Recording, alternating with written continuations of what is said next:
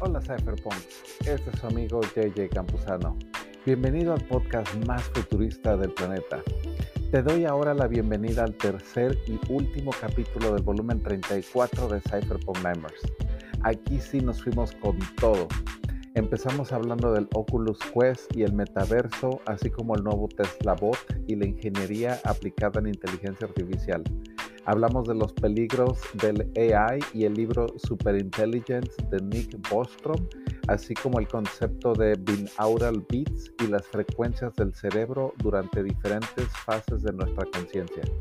Hablamos de la paradoja de Moravec en robótica, la ingeniería en Tesla y Boston Dynamics, y terminamos hablando del concepto Lamborghini Terzo Milenio y el Mercedes-Benz Vision Avatar en Las Vegas 2020.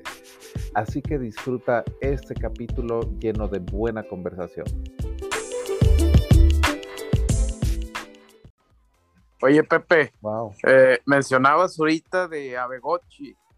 Eh, ahí, ¿qué es lo que, porque yo tengo el rato ahí que estoy en, en, los, en, los, en los pools, pero solo genero lo que son friends. O sea, sé cuando mandaste ahí el, el, el, el informe, eh, una presentación ahí que pues tenía, o sea, venía lo que son metaversos y, y, y muy interesante me pareció lo, lo, lo, que enviaste, pero hasta ahorita está todavía muy limitado, ¿no? O, o, o qué es lo que, o sea, nada más es comprar el, el, el, el NFT y, y, revenderlo, o ya hay más usa, usabilidad ahí en esa plataforma. Sí, pues hay diferentes formas de exponerte o de invertir en, en este proyecto de Abegochi. Y sí, también está todavía, todavía le falta lo bueno. Este, ahorita está muy limitado. Este, se supone que finales de trimestre de este año, principios del, del siguiente, ya lanzan el, el, metaverso, en donde ya pues ahora sí, eh, pues más dinámicas de play to earn y, y, todo por el estilo. Que bueno, que ya sabemos que hay miles de proyectos que dicen que tienen su roadmap ahí que tres, cuatro meses van a sacar su juego. Pero lo que me gusta de Gochi es que pues el nombre, eh, pues si, no, si bien no es de AVE, lo respaldan, los dejaron usar el nombre y la comunidad los ayuda. Este, y pues porque ya me gusta también porque ya tiene tiempo, ya tiene como más de un año, un poquito, un poquito más de un año creo. Y, y pues sí, te, decía, puedes invertir de varias formas. Puedes comprarte tu Abegochi, que es el NFT, y usarlo para hacerle pet o para meterle ahí criptos y que generen rendimientos a través del backend de Aave. O puedes comprar Ghost, que es la moneda nativa de, este, de Aave, que, que se me hace que es lo que tú compraste y luego lo stakeaste y eso te genera Friends. Que Friends, puedes comprar tickets de, de rifas, raffle tickets, y luego los vendes por Ghosts y pues luego eso ya, pues, tú vendes los Ghosts. Eh, creo que eso te está dejando como un 20-30%. Este, ya tengo tiempo sin calcular ese rendimiento. Pero, pues sí, digo, ahorita subió como 30% Ghosts, así que en ese sentido me imagino que te fue bien. Pero, pues sí, lo bueno no se viene hasta finales del trimestre de este año y hay varias cosas que se vienen, por ejemplo, este mes, que son, van a abrir más ventas, vender más tierras y cositas así, más tamagotchis, salgochis. Pero sí, lo bueno, el metaverso, todavía le, falta. Ok, ok. Sí, sí, sí, porque pues ellos nada más estado acumulando tickets, pero no sé ni para qué chingar. son, para sacar de que items, de que wearables les llaman, de que, pero, pues sí, o sea, tú puedes agarrar esos tickets o vender los tickets. Pero sí. Digo que porque pensé, yo pensé que con esos tickets también podías entrar, o sea, ya en la, más, la dinámica más adelante del juego, ¿no? ¿Qué es lo que estoy pensando? Sí, pues los tickets son para entrar a una rifa, tío, de ítems este, que te dan ahí, eh, pues sí, para darle, para vestir a tu Tamagotchi, un helmet o ropa o una arma, y pues cada cosa tiene habilidades, cosas por el estilo. Un NFT al cual lo puedes poner más NFTs arriba. Bueno. Pinche NFT. Ok, ok. Sí, pero, sí, pero ya, el, el, el, el- el- ya el- la- tienes que comprar el, el, el Abegochi, ¿no? En ese, en ese caso. Sí, sí, pues tío, hay varias formas de invertirle. Uno sería comprar Abegochi, o nada más comprar cosas de la tienda, o nada más comprar Ghosts, o comprar tickets de las rifas. Muy bien. No, pues sí. Perdimos al buen ¿Qué, qué estás viendo, Yeye? Ya estás viendo el metaverso de Abegochi. Sí, que ya lo empecé a checar y todo. No, la verdad es que óculo. este Oculus, la verdad, está, está chingón, ¿eh? La verdad, ya lo estoy utilizando cada vez más. Hay unas este, aplicaciones de meditación y todo eso con el, con este, el headset.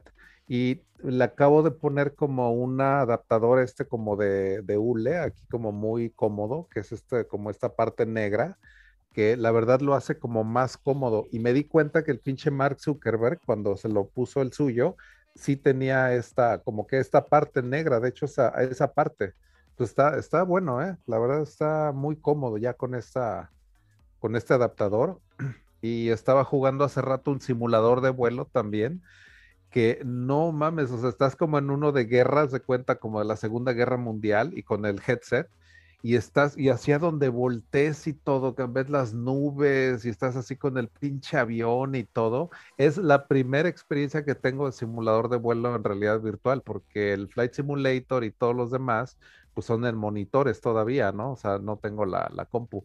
Pero este, que lo acabo de probar hoy, en simulador de vuelo en Oculus Quest, no mames, me voló la cabeza, la verdad. O sea, es que la neta, y que luego con mi silla que tengo así de oficina y todo que rota, dije, no mames, en serio, hasta volteas atrás así de, del el avión y ves si un cabrón te está siguiendo atrás y todo, güey, o ves el gatillero que también atrás le está rompiendo su madre a otro güey. No, está bien realista, ¿eh? La verdad está, está muy chingón las experiencias en, en, en este de realidad virtual. La verdad. Así ¿Cuál es ese modelo exacto, JJ? es el Oculus Quest 2. Es el Oculus Quest de la, la, la 2, que, que es el que Ese se está como vende. 500 dólares, ¿no? Más o menos, por ahí. No, empieza en 2.99, pero esa es la versión de 32 gigas y yo compré la versión que son, es de 399 con 256 gigas, que a mí se me hizo mucho mejor y la verdad sí vale la pena, se lo recomiendo porque las aplicaciones, cuando le bajas mucho. una, sí se llevan como igual un, un giga o dos, ¿eh? Una aplicación de ese, de ese tipo. Entonces, si quieres tener varias cosas en tu headset, sí, es, es muy bueno tener uno de buena capacidad. Y yo le compré aparte, ¿qué era?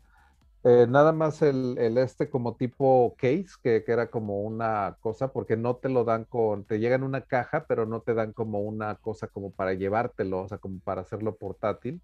Y la verdad yo hasta viajé con él en mi maleta y todo, ya me di cuenta que sí vale la pena mejor una cajita que está hecha a la medida, que cuesta como 40 dólares o algo así, tal vez creo que menos, pero muy bien, o sea, está muy hecha a la medida, lo guardas y todo y ya puedes llevártelo a, otro lado. Pero sí, está, está muy bien, ¿eh? La verdad, el Oculus Quest. Y con un cable de fibra óptica que se llama Link, puedes conectarlo a una PC que tenga la capacidad, porque también necesitas una tarjeta de gráficos poderosa, pero te puede mandar ahora la realidad virtual a tu, al Oculus Quest de- para el Flight Simulator, por ejemplo. O sea, una aplicación ya en tu PC que corra en realidad virtual. O sea, esa es la, esa es mi idea, de hecho, porque ahí sí podrías aprender a volar de manera comercial prácticamente, pero en realidad virtual. O sea, eso para mí sería eh, óptimo, cabrón. O sea, estar así practicando, así hasta en un pinche Boeing 747 y ahí estás, cabrón, dándole a los switches y todo. Y ya si te ponen uno de de veras, pues ya prácticamente ya nomás lo agarras y todo, ¿no? O sea, sí puedes aprender muchísimo, mucho, mucho con, con la realidad virtual. Así que la idea es de que, pues sí, tener eh, ya pronto un, equipo que se pueda conectar al Oculus, porque tiene, te digo, ese cable, y que pueda yo correr un simulador de vuelo, pero ya sin el monitor. O sea, que yo esté completamente 100% en el Oculus Quest aprendiendo eh, cómo ser piloto y todo, ¿no?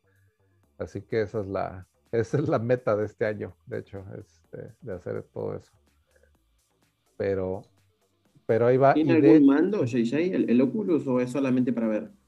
No, tiene dos mandos, sí, y están muy ergonómicos. De hecho, a mí como eh, cambia también todo el, el juego con estos dos que vienen incluidos, porque son muy ergonómicos. Si los pueden ver, tienen eh, botones eh, en esta parte de acá, este, este gatillo de aquí, y este gatillo también de aquí de los lados también, y de aquí en adentro tiene también varios botones y tiene como un tipo yoke, como tipo palanquita, así una chiquita. Entonces, para volar un avión, tú lo vuelas como que con esa, esa palanquita que viene aquí, este, como que adentro, aquí es como una, una cosita así pequeñita, y tiene este, como que ese, aquí a lo mejor se puede ver ahí mejor, es esa palanquita. Ese es un yoke, se llama, o una, una de esas, y botones. Entonces ya con estos dos, haz de cuenta que tú agarras estos dos este, controles así con la mano, con cada uno, y no, hombre, te da, pero una capacidad de juego, de interacción, pero increíble, porque todos los switches de un avión, pues le, le tienen esa, esa onda, ¿no? De hacer, hacerlo táctil, todo, todo, todo con las manos. O sea, todo lo puedes hacer con las manos ahí. Y de veras volar y todo. Entonces agarras el mando del avión y estás moviéndolo y con los controles así, el Oculus Quest detecta, o sea, todo este también grado de inclinación y todo con los controles. Y de hecho lo puedes usar sin controles también porque detecta con cámaras tú, tus dedos y puedes utilizarlo así. De hecho, yo también hoy hice la prueba de hacer esto con gestures, así con mis manos, y puedes hacerlo. Apuntas con el dedo índice y ya con eso es como tu mouse. Y cuando quieres dar enter o el clic, le haces esto, así como de, de- hacerle así, y te lo detecta el Oculus Quest. Entonces puedes usarlo con o sin control. O sea, también hay forma de utilizarlo, pero los juegos pues no te van a dar la misma, o sea, eso, ¿no? Pero sí puedes interactuar, digo, sí puedes dar clic, puedes así como que cambiar settings o algo así sin, sin esto, ¿no? Sin, sin los controles. Así que sí está, está bueno, la verdad sí, sí está. Y tiene, Oye, te, pre- te preguntan en el chat ahí de, de- por el Tesla Box, que si viste el, el evento de ayer, ¿qué tal lo viste?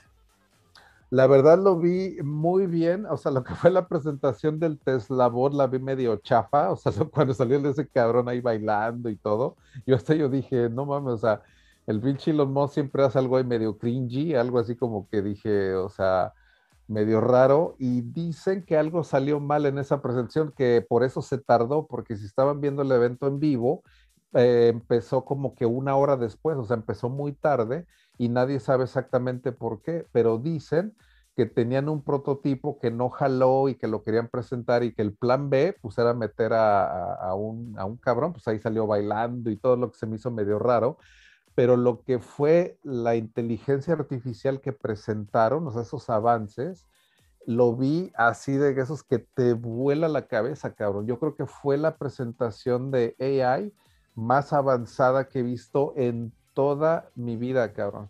Y eso no nada más lo dije yo, también lo dijo el este güey del Lex Friedman, que tiene este, el, el- podcast muy famoso también en YouTube, el Lex Friedman, que también dijo eso, cabrón. Dice, no mames, esta presentación es lo más, e- en lo que es la combinación de ingeniería con AI, porque tú puedes ver a veces como que AI, ¿no? Y dices, es teórico o es más que nada eh, de lo que se va a hacer, pero ya cuando es aplicado, eso ya es ingeniería aplicada con AI y eso es súper difícil, cabrón. O sea, eso es lo que hace Tesla con los, con los coches y todos esos AI aplicada, ¿no? Es hacer ya hardware, hardware, hardware, pero ya especializado en AI, es lo que tienen los Tesla, ¿no? Los coches. Ahora, en este tipo de, de- arquitectura, de hacer un, bot, eso la verdad, o sea, va a tener unas repercusiones muy, muy cabronas. Imagínate fábricas en las cuales ya los, los, los, los trabajadores ya sean bots, cabrón, así, por ejemplo, en Amazon y todo eso, en los warehouses, ese es el único componente que queda, porque ya todo es automatizado con unos robots que se llaman Kiva ahí en Amazon. pero lo único que quedan son los humanos que lo que tienen es de que pueden agarrar cajas de una manera muy, pues muy diferente siempre. O sea, eh, sería un robot muy complicado, alguien que pudiera agarrar cajas, así como suena de sencillo, cajas de diferente tamaño, es bien difícil para un robot. Y ahí los humanos es donde siguen, cabrón, es lo que tienen que hacer. Los, los que trabajan en los factory de workers de Amazon viven en condiciones o trabajan en condiciones brutales, cabrón, porque tienen que meterle tantos paquetes a las, a las cajas que tienen unas métricas casi imposibles, cabrón. Hay güeyes que se tienen que orinar ahí dentro de sus puestos de trabajo porque esas métricas no dejan que te vayas ni a, ni a, ni a orinar, cabrón. O sea, viven en condiciones que ha habido reportajes de todo eso, ¿eh? O sea, eh, eh, eso es cierto. Y si Tesla, por ejemplo, empieza a modificar, por ejemplo, este tipo de, de, de cosas y Amazon, por ejemplo, y todo, eso puede empezar a representar las, las primeros bots, pero ya usados en, en, en, en fábricas, ¿no? Eh, todas esas cosas este, repetitivas y todo eso. Así que la verdad yo lo veo súper significativo, ¿eh? O sea, lo que está haciendo Tesla en cuestión de el, el avance, ¿no? En cuestión de, de, de, de la arquitectura, de, fusionar la ingeniería con, con AI, ¿no? Eso es lo que, lo que están haciendo, te digo. Y sí, la verdad lo veo muy interesante. ¿eh? Las posibilidades que tiene ese Tesla Bot es, son, son increíbles. ¿eh? O sea, eso la verdad me trajo, e, es como una ciencia ficción que ya lo ves así como realidad y dices, o sea, wow, ¿no? O sea, es como la revolución industrial, ¿no? Que trajo estas máquinas que empezaron a hilar así los textiles y todo y por primera vez la gente tuvo acceso a la ropa de bajo costo, porque antes de la revolución industrial era, pero carísimo, cabrón, la ropa, o sea, pues todo era hecho a mano, imagínate, o sea, una playera, una camisa, todo era literal hecho a mano, cabrón, o sea, pinches hilares así con, con fuerza de humanos y todo. Y esta revolución industrial pues trajo más que nada eso en los textiles y mecanizar el músculo de los humanos. O sea, de cuenta que el músculo de los humanos después de la revolución industrial ya no se necesitó. O sea, para la producción es la primera vez que mecanizamos nuestros músculos. Ahora con AI vamos a mecanizar nuestra mente. O sea, haz de cuenta que AI va a poder hasta inventar cosas que nosotros ya no podemos, no necesitamos ni inventar, cabrón. Eso es mecanizar nuestra mente, en la cual dejas que un AI pueda inventar cosas mejores que los humanos, haz de cuenta, que puede inventar una ciudad nueva, un, un avión nuevo, que puede inventar edificios nuevos completamente, que ningún intelecto humano podría haber hecho algo así.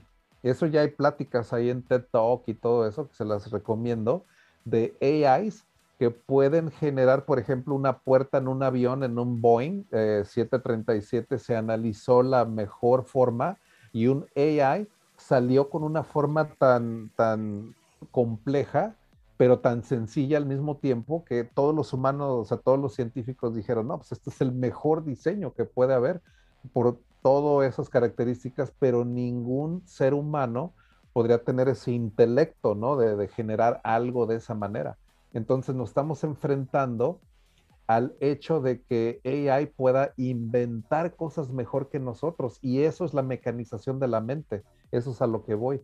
Eso es cuando las ideas del ser humano pueden ser llevadas a otro nivel completamente, ¿no?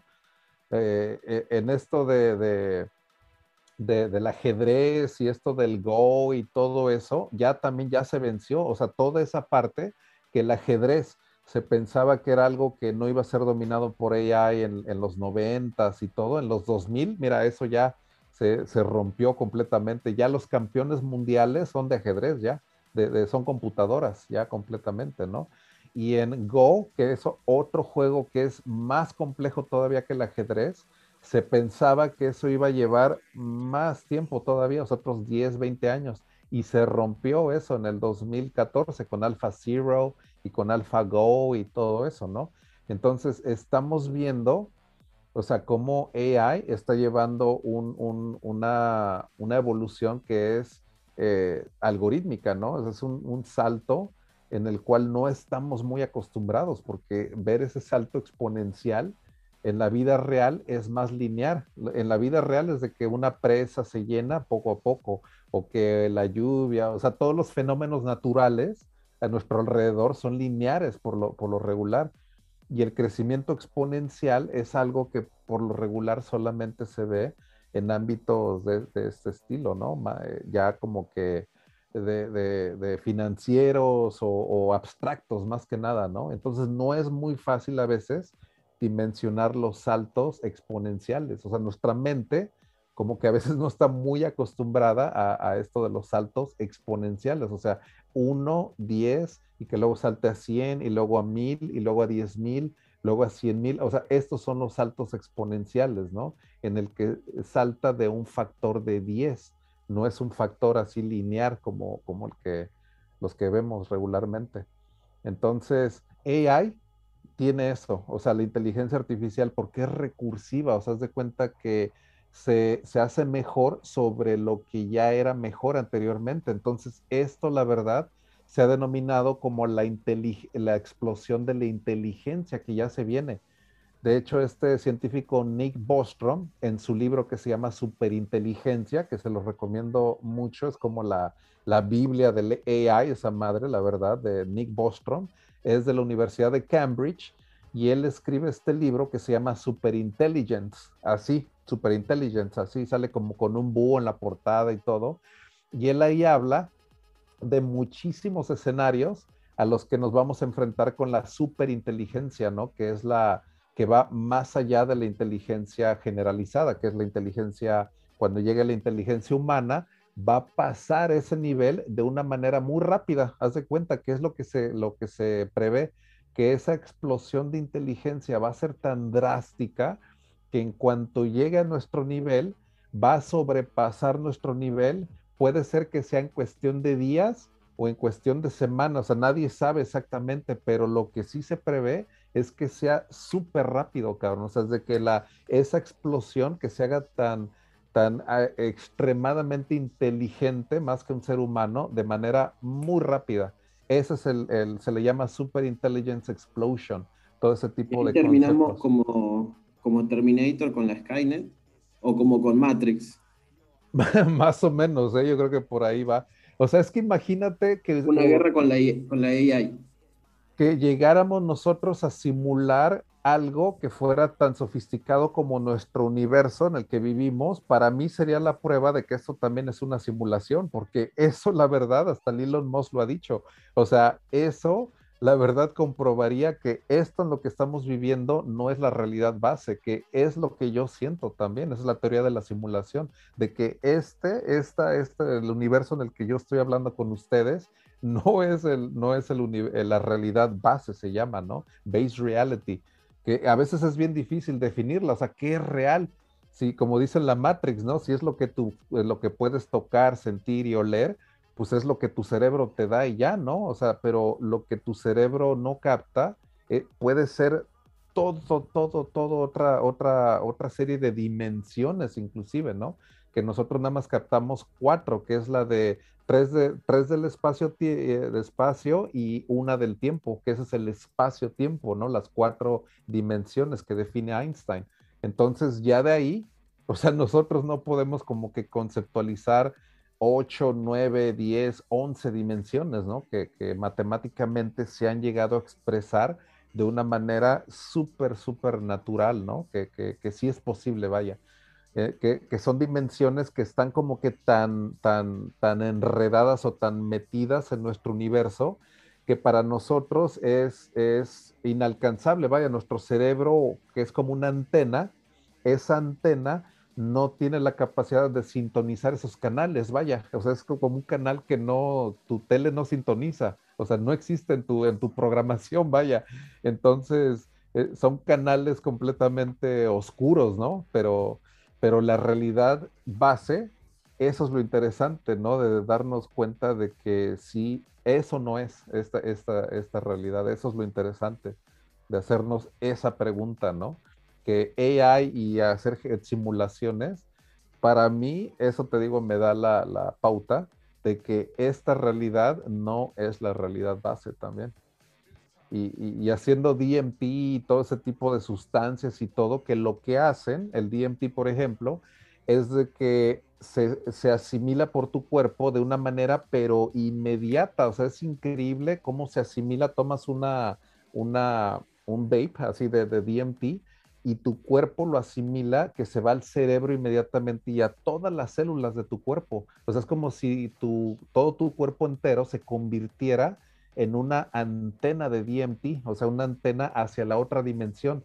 Y de lo que es bien difícil explicar la experiencia, porque es como si te arrancaran de tu cuerpo, porque te digo, todas las células lo absorben y te arrancan de tu cuerpo, es como una experiencia incorpórea, o sea, es bien difícil por eso decirlo y de manera lúcida, o sea, estás lúcido cuando te arrancan de tu cuerpo, o sea, imagínate, yo sentí que me morí, cabrón, de hecho, cuando lo hice de una manera fuerte, que fue ya cuando le puse ahí bastante, bastante ahí, este, sustancia, yo sentí que me morí, cabrón, de hecho, cuando mi último pensamiento, así que, que me cruzó antes del breakthrough, que, que le dicen, yo pensé, dice, yo, de hecho hasta me acuerdo, dije, yo pensé, ya me llevó la verga, cabrón, así literal, así hasta en esa palabra y todo, así hasta dije, ya me llevó la verga, cabrón, o sea, le doy el, el esa onda y sientes algo, pero tan, tan intenso, cabrón, que todo tu cuerpo, te digo, es como si lo, lo arrancaran. Yo lo también sentí como si me hubieran puesto un switch de off a mi cuerpo. ¿Se das de cuenta que hasta yo sentí como como más o menos así como si me cayera, pero sin caerte. O sea, haz de cuenta que yo, o sea, sientes que no te causas, tu cuerpo todavía sientes esa, ese arraigo, pero es como si me hubieran hecho así, cabrón, al, al y un cabrón, te meten a otra dimensión y llegas a esa madre y dices, no mames, cabrón, te sientes así como, es como si ahorita metieras a un chimpancé en un laboratorio de Intel, cabrón, de donde hacen esos chips y todo así súper ultra avanzado, cabrón. Y el chimpancé, pues dices, no mames, pues dices, ¿qué es esto, cabrón? Pues así más o menos te, te sientes, ¿no? Cuando haces eso, cabrón, dices, ¿esto qué es, cabrón? Es otra dimensión, literal, cabrón, es como lo puedo así definir. O sea, y eso es lo que a mí me ha permitido como que experimentar, cabrón, esas dimensiones. Así como se puede sonar raro, pero yo siento que esa sustancia, el DMT o la ayahuasca y todo esto, lo que hace es de que tu cerebro como que lo apaga, o sea, porque fue lo que yo sentí, y como que te lleva a esas otras dimensiones que no puedes captar, ¿no? Porque estás atrapado, pues, en este, en este, en este cuerpo. Y lo, siento que los sueños también es esa manera, ¿no? Que tu, que tu cerebro si, sintoniza otros canales también que no puedes. O sea, esa pinche tele que tenemos es tan compleja que en la noche, cuando tú la apagas en esas eh, eh, delta que se llaman, esas eh, vibraciones delta, ahora empiezan otras bien pinches locotrones que se llaman gamma, cabrón. Esas pinches ondas gamma que empieza a generar tu cerebro solamente existen en los sueños. Y eso es bien, bien, bien interesante, porque ni siquiera existen cuando te estás quedando dormido, solamente existen en la fase de tu, cuando tus, tus, uh, tus ojos se empiezan a mover de manera rápida, que es el REM. De ahí tu cerebro está comprobado, porque se mide y todo, empieza a generar otro tipo de vibraciones que se llaman gamma y eso es súper interesante, te digo, que tu, tu, cerebro sintoniza otros canales, vaya, es, es, como estar ahí como que le metes todos los días, el día, estás con esta vibración, cabrón, que se llama delta y es la que estás todo el tiempo, cabrón, estás todo, ahorita estamos en esa vibración, de hecho, delta, tu cerebro está en delta, delta, delta, y cuando te duermes, cabrón, pues órale, cámbiale el canal, órale, otra programación y todo, y se llama gamma. Entonces dices, wow, o sea, y hay hasta eh, música en tus audífonos que te ayudan a que con meditación te pongas en esas vibraciones gamma, de hecho, de hecho hay, hay hasta que, que, son como en 42 Hz. Entonces también se las recomiendo si quieren checar binaural beats, esos tipo de música que ustedes se pueden poner en sus audífonos y te van a dar una vibración. Hay gente que no le gusta, cabrón, porque dicen así como que escuchar algo que nada más se escucha así como que, así como que una vibración. Hay, hay gente que, que, no, o sea, que no, no, no, no pueden. Pero a mí, a mí sí me funciona eso. O pongo esos de binaural beats y a los que quieran, se los recomiendo, ponte de eso, cabrón, y ponte a estudiar o algo con una vibración así en tus audífonos y, ¿Y cómo suena es? mames. te- Aural Beats. Ah, bin- binaural, binaural beats. que es Binaural. como, ajá, que es binaural, ajá, es binaural beats. Entonces es como toda una categoría de, de, de, de, pues de audio que, que la puedes encontrar en YouTube, en Spotify, Spotify, todo eso, que estos beats binaureales lo que hacen es, es, es tomar esta frecuencia que pueden ser de 42 Hz, que es la que, la que parece que te pone en ese estado de, concentración, pero hay otras que son en otras vibraciones. Hay una de 112 Hz, hay otra que ahí las puedes estar y buscar la que a ti más te... Hay una aplicación en tu teléfono que de hecho así te, te pone qué vibración es la que quieres, ¿no? Que hay una hasta que si le buscas binaural en tu App Store, así en Android o en, o en tu iPhone, también puedes encontrar aplicaciones que te van a dar el sonido así en, en tus audífonos. Entonces tú con tu, con tu celular le pones el binaural beats y en el aeropuerto, donde estés y todo, y te pones esa vibración y adiós, cabrón. O sea, la verdad es que es, es- está, está bueno. Yo lo he hecho y, y sí, sí, sí me sirve a mí. Pero, por ejemplo, lo pongo en un sonido ambiente y lo escucha mi esposa y me dice, quita esa madre, cabrón. O sea, en serio, quítala, cabrón. O sea, no la, no la aguanta. Porque es así, te digo, así de... Así 42 Hz, así total, así todo, cabrón. Entonces, hay gente que no los aguanta. O sea, entonces te digo, no es para todos, pero, pero sí, sí, chéquenlo. Entonces ahí lo voy a poner en el chat ahí de YouTube también, los binaural beats. Y en YouTube yo tengo todo un playlist también de sonidos atmosféricos también, cabrón. Yo creo para no volverme loco, en mi casa le pongo sonidos de Nueva York, sonidos de cafeterías eh, ocupadas, o cafeterías que tienen un chingo de gente, se escucha mucho ruido de, de fondo, o sea, de cuenta, como un Starbucks, haz de cuenta, pero lo pongo aquí en mi oficina, cabrón, porque te digo, o sea, a mí me tranquiliza mucho el sonido blanco, o sea, el white noise. Entonces, por eso yo, yo puedo trabajar mucho con, con ruido. O sea, haz de cuenta que en una cafetería llena y todo Starbucks, yo puedo trabajar muy, muy bien, de hecho. O sea, a mí, de hecho, hasta me tranquiliza eso, eso de, de estar trabajando en lugares este, caóticos o así. Eh, De hecho, sí lo puedo, lo puedo este, hacer. Entonces, eso lo recomiendo. Digo, a alguien que, por ejemplo, ahorita que mucha gente está en cuarentena y, por ejemplo, pues ahorita yo igual, este, aquí en Florida, entonces yo sí pongo mucho esos videos de, de, de- tienen también un nombre, pero yo los veo como atmosféricos también, eso, ese, ese estilo de, de videos. Entonces ahí se los recomiendo porque te pueden dar mucho esa, te relajan, vaya. O sea, el hecho de que escuches sonido de ciudad o pueden ser de cualquiera, ¿no? Puede ser mar, un- el bosque, lo que sea. O sea, cada quien encuentra como que su, su, forma de, su gusto, pero sí te tranquiliza mucho, ¿eh? O sea, de hecho, hasta yo pongo de bosques de o lluvia. De hecho, a mí la lluvia, puta, cómo me tranquiliza a mí, ¿eh? De hecho, pongo muchos de lluvia.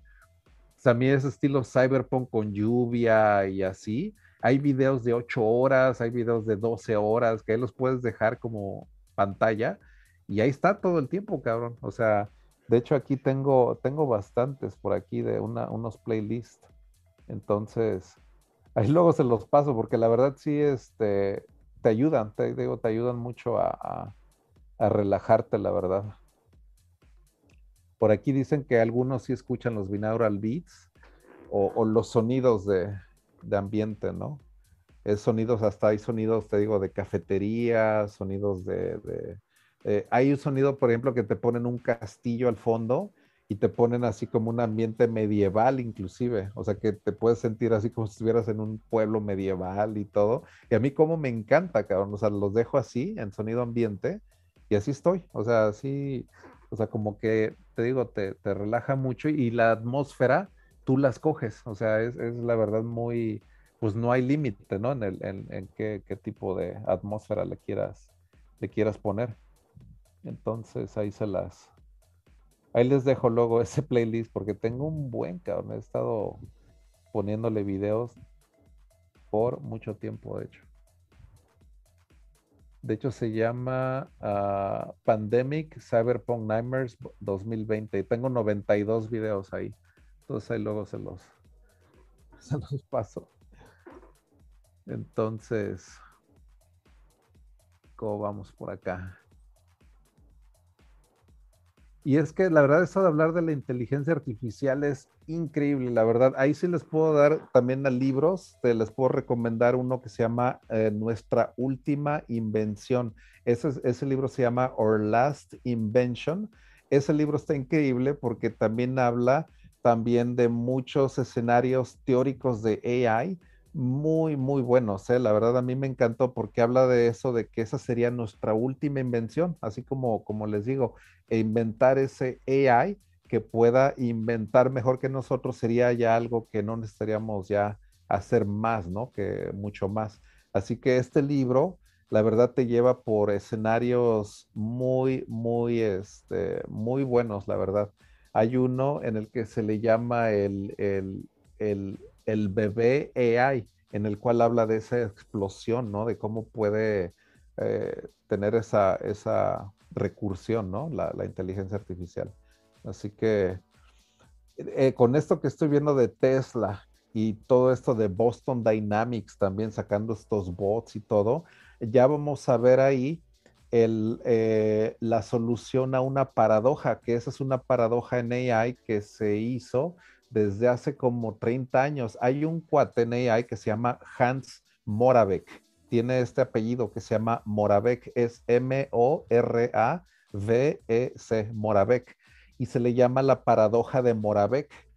¿Cuál es esa paradoja?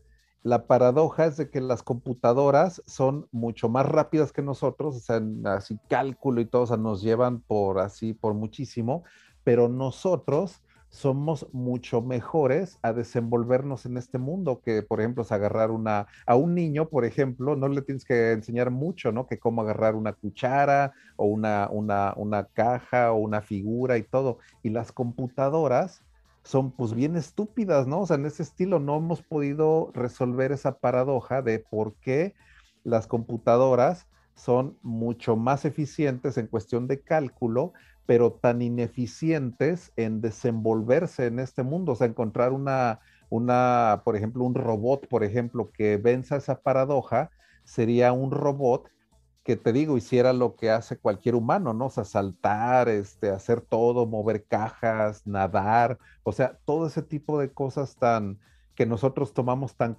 tan sencillas, o sea, para nosotros caminar, y para un robot es, es sumamente complicado, ¿no? O sea, encontrar esa solución a algo que para nosotros, te digo, es sumamente sencillo. Manejar, por ejemplo, el hecho de manejar, que nosotros, o sea, casi cualquier persona lo puede hacer, que es esa información visual y reaccionar y el volante y todo, para que una computadora lo haga, o sea, está de veras bien, bien difícil ese problema, ¿no? Esa es la, esa es la paradoja.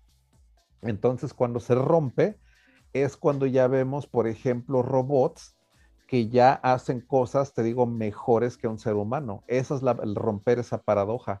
Cuando tengamos inclusive atletas robóticos, que sean las primeras olimpiadas de atletas robo olympics, cabrón. Eso me cae que lo vamos a ver en, nuestra, en nuestras vidas. En los siguientes 10, 15 años, me cae de madre que vamos a ver olimpiadas de robo olympics. Me cae de madre. Aquí lo están escuchando, ¿eh? Así que me queda madre que sí. Vamos a tener Robo Olympics, porque eso te digo es vencer la paradoja de Moravec, y ahí es donde se darían competiciones de cuál robot es el mejor en romper esa, esa paradoja, ¿no? Entonces ahí puedes ver hasta partidos de fútbol americano, pero imagínate, son puros androides, cabrón, que se están así rompiendo así su madre y todo. O sea, ya se vienen hasta nuevos deportes, ¿no? En el cual se pueden ya contemplar humanoides, por ejemplo, o, ese tipo de, cosas. Eso es romper la paradoja de, de, Morave, que es este científico que, es de AI, que él la proyectó desde hace mucho tiempo, o sea, eso fue como creo que en el 80, algo así, o, y, hasta, hasta la fecha, ¿no? O sea, sigue así como que sin, sin resolverse, ¿no? O sea, ¿por qué la, tenemos ya supercomputadoras y, y que esto y que el otro, y no podemos hacer un pinche robot que pueda subir escaleras, ¿no? De una manera este, sencilla o, natural. Y que le pones otro tipo de escaleras y ya no, se cae, cabrón. O sea, das de cuenta que puedes subir a lo mejor un tipo de escaleras nada más. Pero si le pones algo ahí medio complejo o una encrucijada o algo, o sea, te digo, son, son, son, es difícil. Entonces, ¿cómo ves, Gabo? De los más avanzados son los de Boston Robotics, se llaman.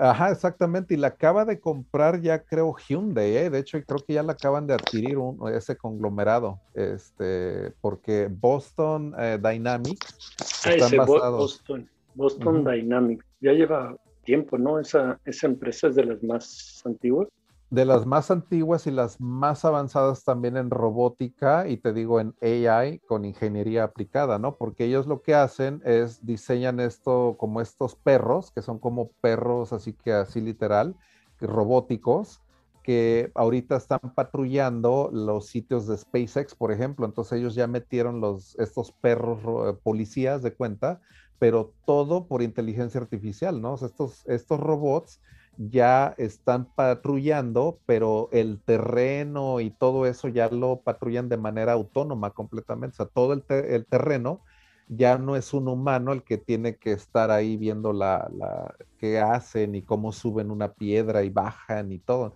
Entonces pueden patrullar áreas que son completamente, o sea, abiertas, ¿no? Entonces Tesla y o SpaceX ya tiene un partnership ahí con, Boston Dynamics y de hecho hay un video de ellos donde se ve el logo de Tesla en uno, en uno de esos de los Boston Dynamics. Entonces ya hay un partner ahí, eh, partnership ahí entre ellos dos, ¿eh? pero no se sabe exactamente cuál va a ser, o sea, va a ser el Tesla Bot, me imagino, ¿no? O sea, ese es el, el partnership. Pero esos son de los más, más avanzados, ¿eh? Boston Dynamics. Entonces, te digo, por, por ahí va, ellos ya, te digo, están rompiendo esa, esa paradoja, están, le han aplicado ingeniería desde hace un chorro de tiempo, ¿eh? estos de, de Boston Dynamics, y han tenido contratos con la defensa estadounidense, o sea, han tenido funding también, porque pues, es un montón de lana lo que, lo que se han llevado. Y, y todo lo tienen en Boston, de hecho, ahí tienen este, sus, sus este, talleres y todo, y hay unos artículos muy buenos sobre, sobre Boston Dynamics también. Entonces, sí, yo creo que hacia allá apunta ¿eh? lo que es la, la, la, lo más avanzado ahorita en, en, en, robótica y Tesla, que te digo, ya le está entrando ahorita, porque Tesla, te digo, es una empresa que mucha gente puede pensar que es nada más de coches, pero no, cabrón. O sea, Tesla es una empresa de AI, es una empresa de robótica, es una empresa de manufactura, es una empresa de, comunicaciones. O sea, es tantos los rubros en los que está compitiendo Tesla al mismo tiempo que la industria automotriz nada más es una como de 10, cabrón, nos das de cuenta. O sea, está compitiendo en AI contra otras en AI está compitiendo en manufactura contra otras en, en, manufactura. O sea, es muchísimas las industrias en las que Tesla está compitiendo activamente en, en, en, en varias industrias, ¿no? Así que es, es, te digo, eh, increíble de veras la arquitectura que tiene Tesla hacia el interior.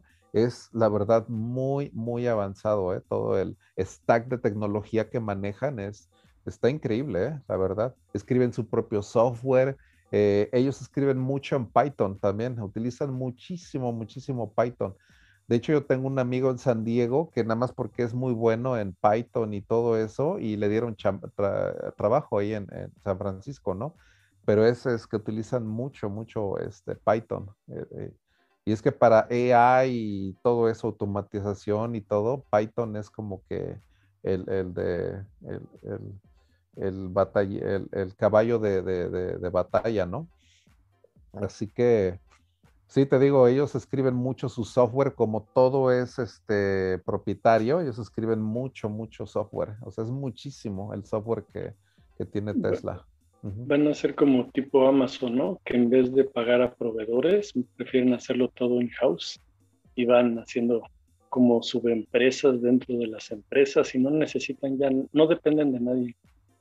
Exacto, porque la filosofía de Tesla es que de un lado del Gigafactory entran eh, raw materials, que son los, la, materia prima, o sea, de cuenta, entra aluminio, entra cobalto, entra esto, esto y esto, o sea, entran puro como que raw, o sea, de cuenta, materia prima, y del otro lado salen los coches más avanzados del, del planeta, o sea, esa es la filosofía de Tesla, que ellos transforman todo in-house, porque de hecho Elon Musk había dicho que es súper ineficiente mover átomos alrededor de todo el planeta para que regresen y se integren en un coche, porque es mover los átomos. Haz de cuenta que los tornillos, puertas, todo es distribución de átomos muy ineficiente, porque todo te lo mandan de todas las partes del mundo y que lo más eficiente es que esos átomos, mejor tú los modifiques ahí dentro de ese Gigafactory y que del otro lado salgan esos coches, o sea, ya literal, o sea, de un lado entra materia prima y del otro lado coches, pero sin mover que esos átomos, o sea, ese aluminio y todo, ya no tenga que irse, eh, si lo estás haciendo en Austin, por ejemplo, o en Arizona, que ya no tengas que enviarlo a Alemania, por ejemplo, o esperar partes de, de, de Rusia, o esperar partes de Europa, o sea, eso es mover átomos. Y eso es lo que dice Elon Musk, que es súper ineficiente, ¿no? La, la, industria automotriz actual, porque te digo, están moviendo todos estos materiales de, todo el mundo de una manera que, que, que, al final el coche no es eficiente en cuestión de la energía que se ocupó para producirlo. Entonces Tesla lo que quiere hacer es súper ultra eficiente el, la fabricación de coches a través de hacerlo todo, de modificar átomos in-house, así lo dijo Elon Musk de modificar átomos, de hecho, así es la, la, la analogía que él, que él, hace. Y que te hace mucha lógica, la verdad, ¿no? O sea, ya no estar moviendo átomos ahí por todo el planeta, sino que, que ya ahí. Entonces, pues sí, te digo. Muy, yo veo, JJ, que el, que el negocio principal de, de, ellos es las baterías, porque, o sea, todos estos modelos, ellos han liberado todas estas patentes pero las baterías las tienen, es el, el, la patente de las baterías y todo esto las tienen muy, muy resguardadas. Y yo creo que el, que el modelo a futuro de, de, de, Tesla es, es que todo el mundo produzca carros modelos Tesla, pero que, que en sí le tengan que adquirir la, las baterías a ellos. Es lo que observo desde mi pequeño punto.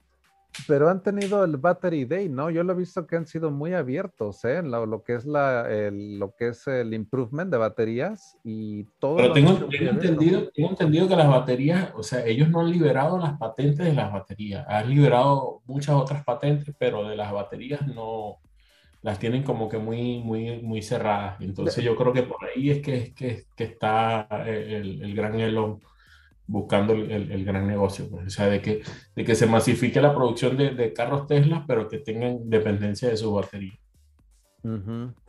Sí, puede exacto, y ese, ese, puede ser, sí, porque él, ellos han liberado las patentes de todo lo demás, pero sí de la batería, como que sí, y han tenido eso del Battery Day, de hecho, si lo quieren checar, hay un evento que hizo Tesla que fue puro dedicado a batería y eso se llama el Battery Day y tienen Autonomy Day que es dedicado completamente a la autonomía que también está muy bueno, dura como tres horas y tienen el AI Day que fue el de ayer, entonces tienen así como que days ellos, ¿no? Entonces el Battery Day está buenísimo porque te hablan de todos los avances, digo, no te, digo, no te dan las patentes como dice Casabe, pero sí te dicen todo lo que están haciendo en tecnología de batería y está pero increíble, cabrón. O sea, todo lo que están, problemas muy complejos que, que, que, tenían esas baterías, que Tesla los está resolviendo de una manera pero increíble, a base de pura ingeniería, cabrón. O sea, es ingeniería, pero muy, de muy, muy alto nivel, ¿eh?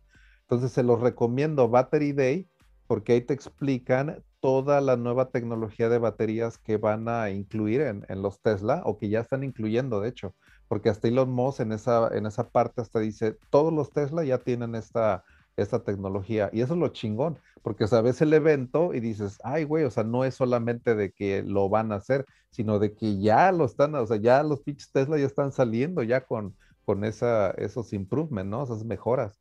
Entonces dices, ay, güey, o sea, esos güeyes no es nada más de que, de que hablan, sino de que diciendo y, y, y, y haciendo, cabrón. O sea, así es la, la pinche filosofía de esos güeyes. O sea, diciendo y haciendo. Entonces, Sí, eso es lo que me encanta, te digo, de el del eh, Autonomy Day.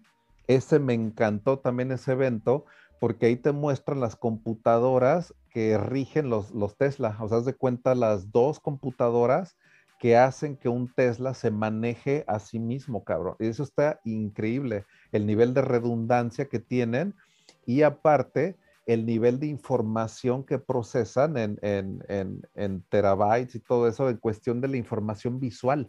O sea, toda la información, las cámaras y los sensores, ¿no? Para recrear toda, toda una imagen completa de lo que está ocurriendo alrededor del coche. O sea, está de veras increíble esa tecnología, cabrón. O sea, esas computadoras están hechas de una manera increíble, la verdad. O sea, eh, son redes neuronales corriendo dentro de esos pinches coches, ¿eh? Para los que no sepan, o sea, esas computadoras son computadoras dedicadas a AI que están corriendo en tu pinche coche, cabrón. O sea, es increíble, de hecho. Y que están en, el, en la carretera. Entonces, todos los Tesla hablan unos con otros. Yo no sé si ustedes sepan, pero los Tesla no es no están aislados, es una flotilla de miles y miles y miles de Teslas que Elon Musk está haciendo el deploy en todo el mundo, cabrón. O sea, en Europa, China, América, todo, porque es una flotilla que habla unos con otros. O sea, un modelo X sabe dónde está el modelo S o el o el Cybertruck y la chingada, o sea, todos se comunican como si fueran flotillas completas, o sea, todos los Teslas se comunican con los demás. O sea, eso es algo que yo no sabía, pero todos se comunican, todos. después de Estados Unidos, ¿cuál crees que es el segundo país con más autos vendidos de Tesla? Pues al, eh, al, Europa sí están mandando un buen, ¿eh? Y China creo que con como ya terminaron de construir esa fábrica, creo que ya estaban produciendo coches también de una manera, porque también China quería los Tesla, pero de una manera bien voraz también. Entonces parece que eh, va a estar entre Europa y China, se están dando así como que las dos, porque está el Gigafactory en Berlín, que ya lo están casi, le están dando, pero con todo allá en Berlín, que ya ves pinches alemanes como son también. Entonces le están metiendo ahorita al Gigafactory, ahorita, ahorita en Berlín, en Austin, Texas, que también están haciendo otra nueva, y el de China, que ese ya está, ese ya está operacional y todo, ya está, ya está produciendo. Pero tienen el primero, tienen el, el, el Gigafactory Nevada, que ese fue el original. Según Elon Musk, necesita 100 para cubrir todas, todas así de todas las necesidades de baterías y de coches de todo el mundo, con 100 gigafactories, así de sencillo. Ya tiene cuatro. Entonces ahí a ver que las que las que siguen, cabrón. Pero ya él se ha dicho, mira, con 100, ya, ya con eso ya, ya cumplo toda, toda, o sea, todo el planeta ya podría este, tener coches eléctricos. Y eso está chingón. Este Lamborghini también nuevo que acaba de salir hace una semana, el nuevo Countach, ese salió ya con un motor híbrido, o sea, no se carga directamente el Lamborghini, pero sí tiene un motor, se le llama un supercapacitor, así le dicen los güeyes de, Lamborghini, que tiene por dentro un supercapacitor o esa madre que le da una pinche potencia al motor, que es el motor normal, pero que tiene ese boost eh, de eléctrico.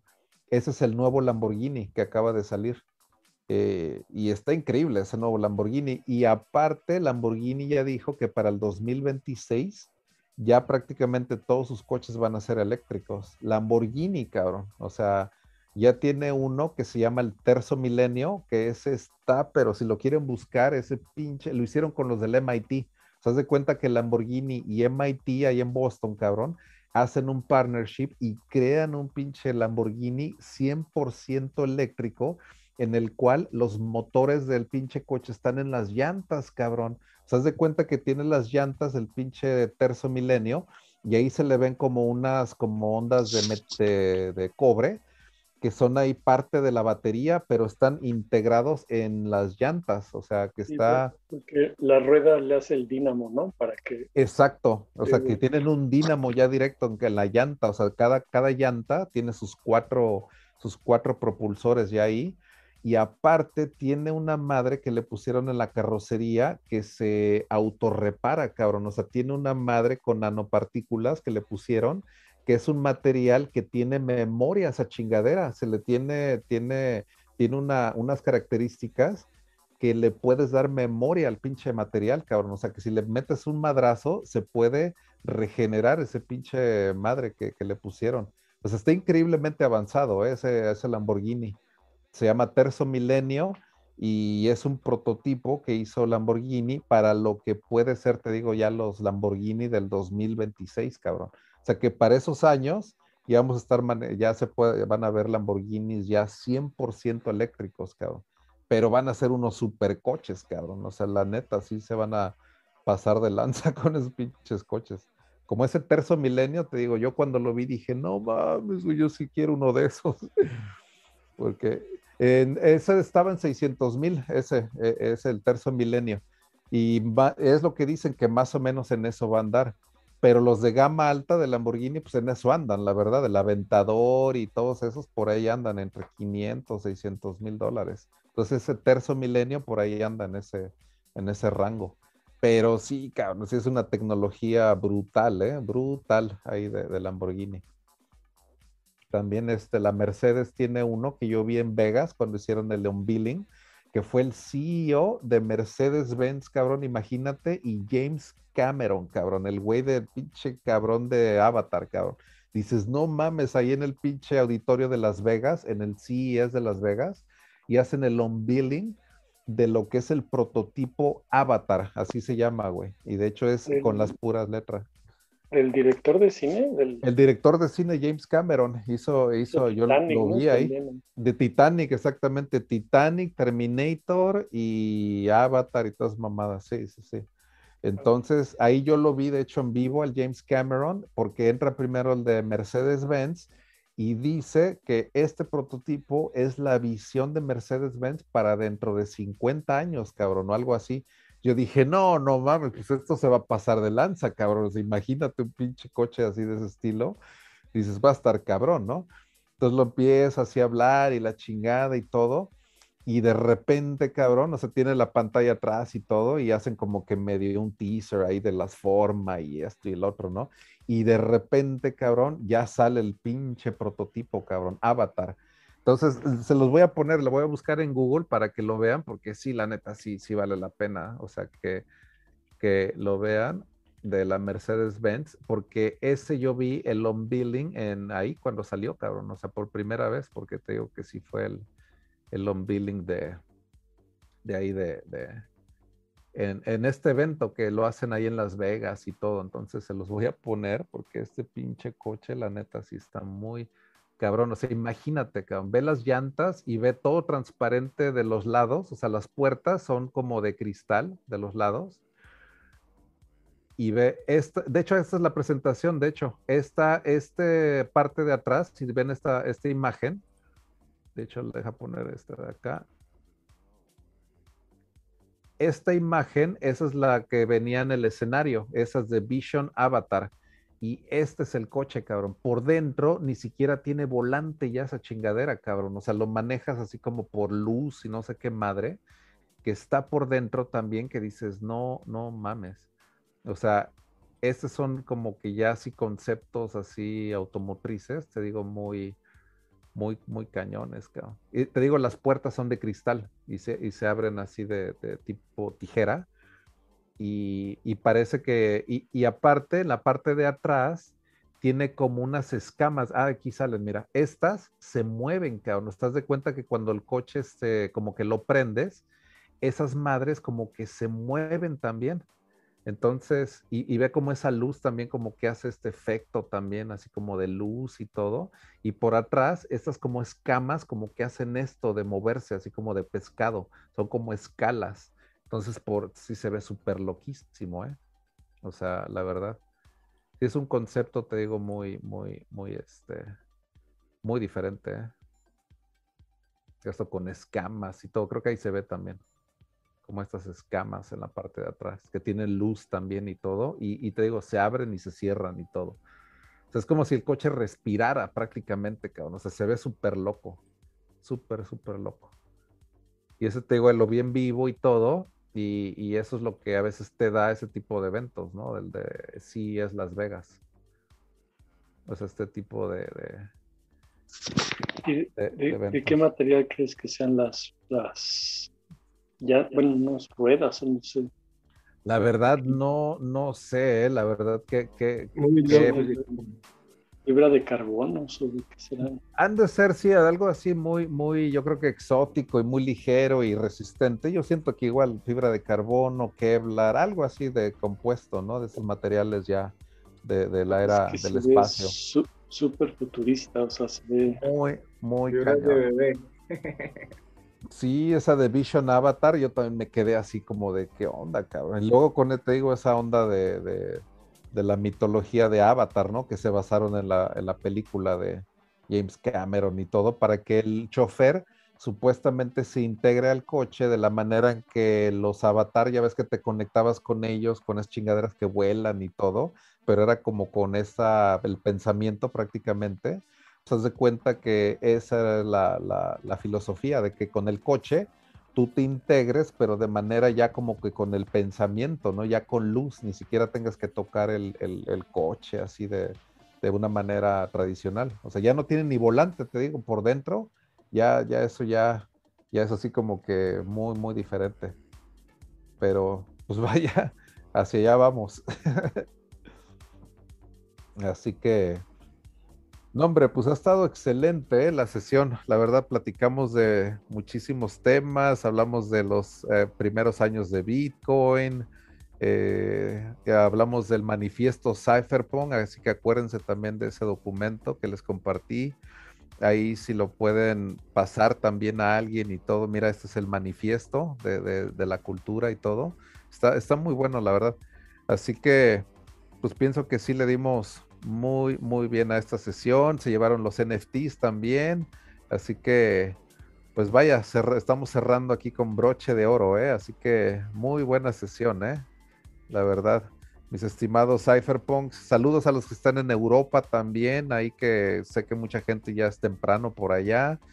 Buenas noches del lado de América. La dio toda, no nos lo vimos acá, pero esto no anda por el Zoom, pero está activo por el, por el, por el Telegram y, por el YouTube. no, hombre.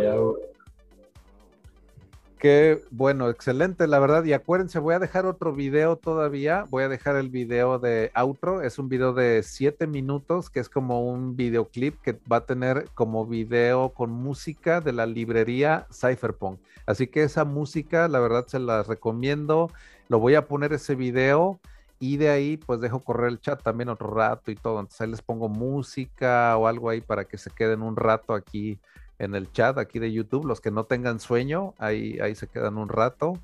Así que ahí seguimos comunicándonos. Muchas gracias, DJ, por otra noche muy entretenida. No, hombre, la verdad, un placer, un placer. Así que Radax, Gabriel, Casabe, Gracias. hermano. Un día con mucha historia. Estuvo muy buena. Estuvo muy buena. Así que también Don Pepe, Yasmín, Romualdo, a todos los que están en YouTube también, la verdad, muchísimas gracias.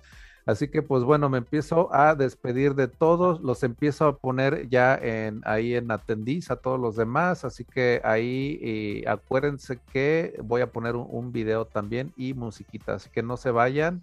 Así que con esto, el after. exactamente, esto apenas, apenas va a empezar el after, ¿eh? apenas, apenas. Así que esto da por inicio el after. Estoy muy animado. Y todos comprando el top 10 de JJ. Hasta Doge no me mencionó. Exacto, imagínate, la verdad es que sí estuvo bastante, bastante bueno, ¿eh? Todo este repaso de historia. Así que Cuídense, mis estimados Cypherpunks. Nos vemos el siguiente viernes, así que cuídense muchísimo. Estamos ahí de, en contacto en el Telegram. Así que los dejo en el after. Cypherpunk Nightmares, out.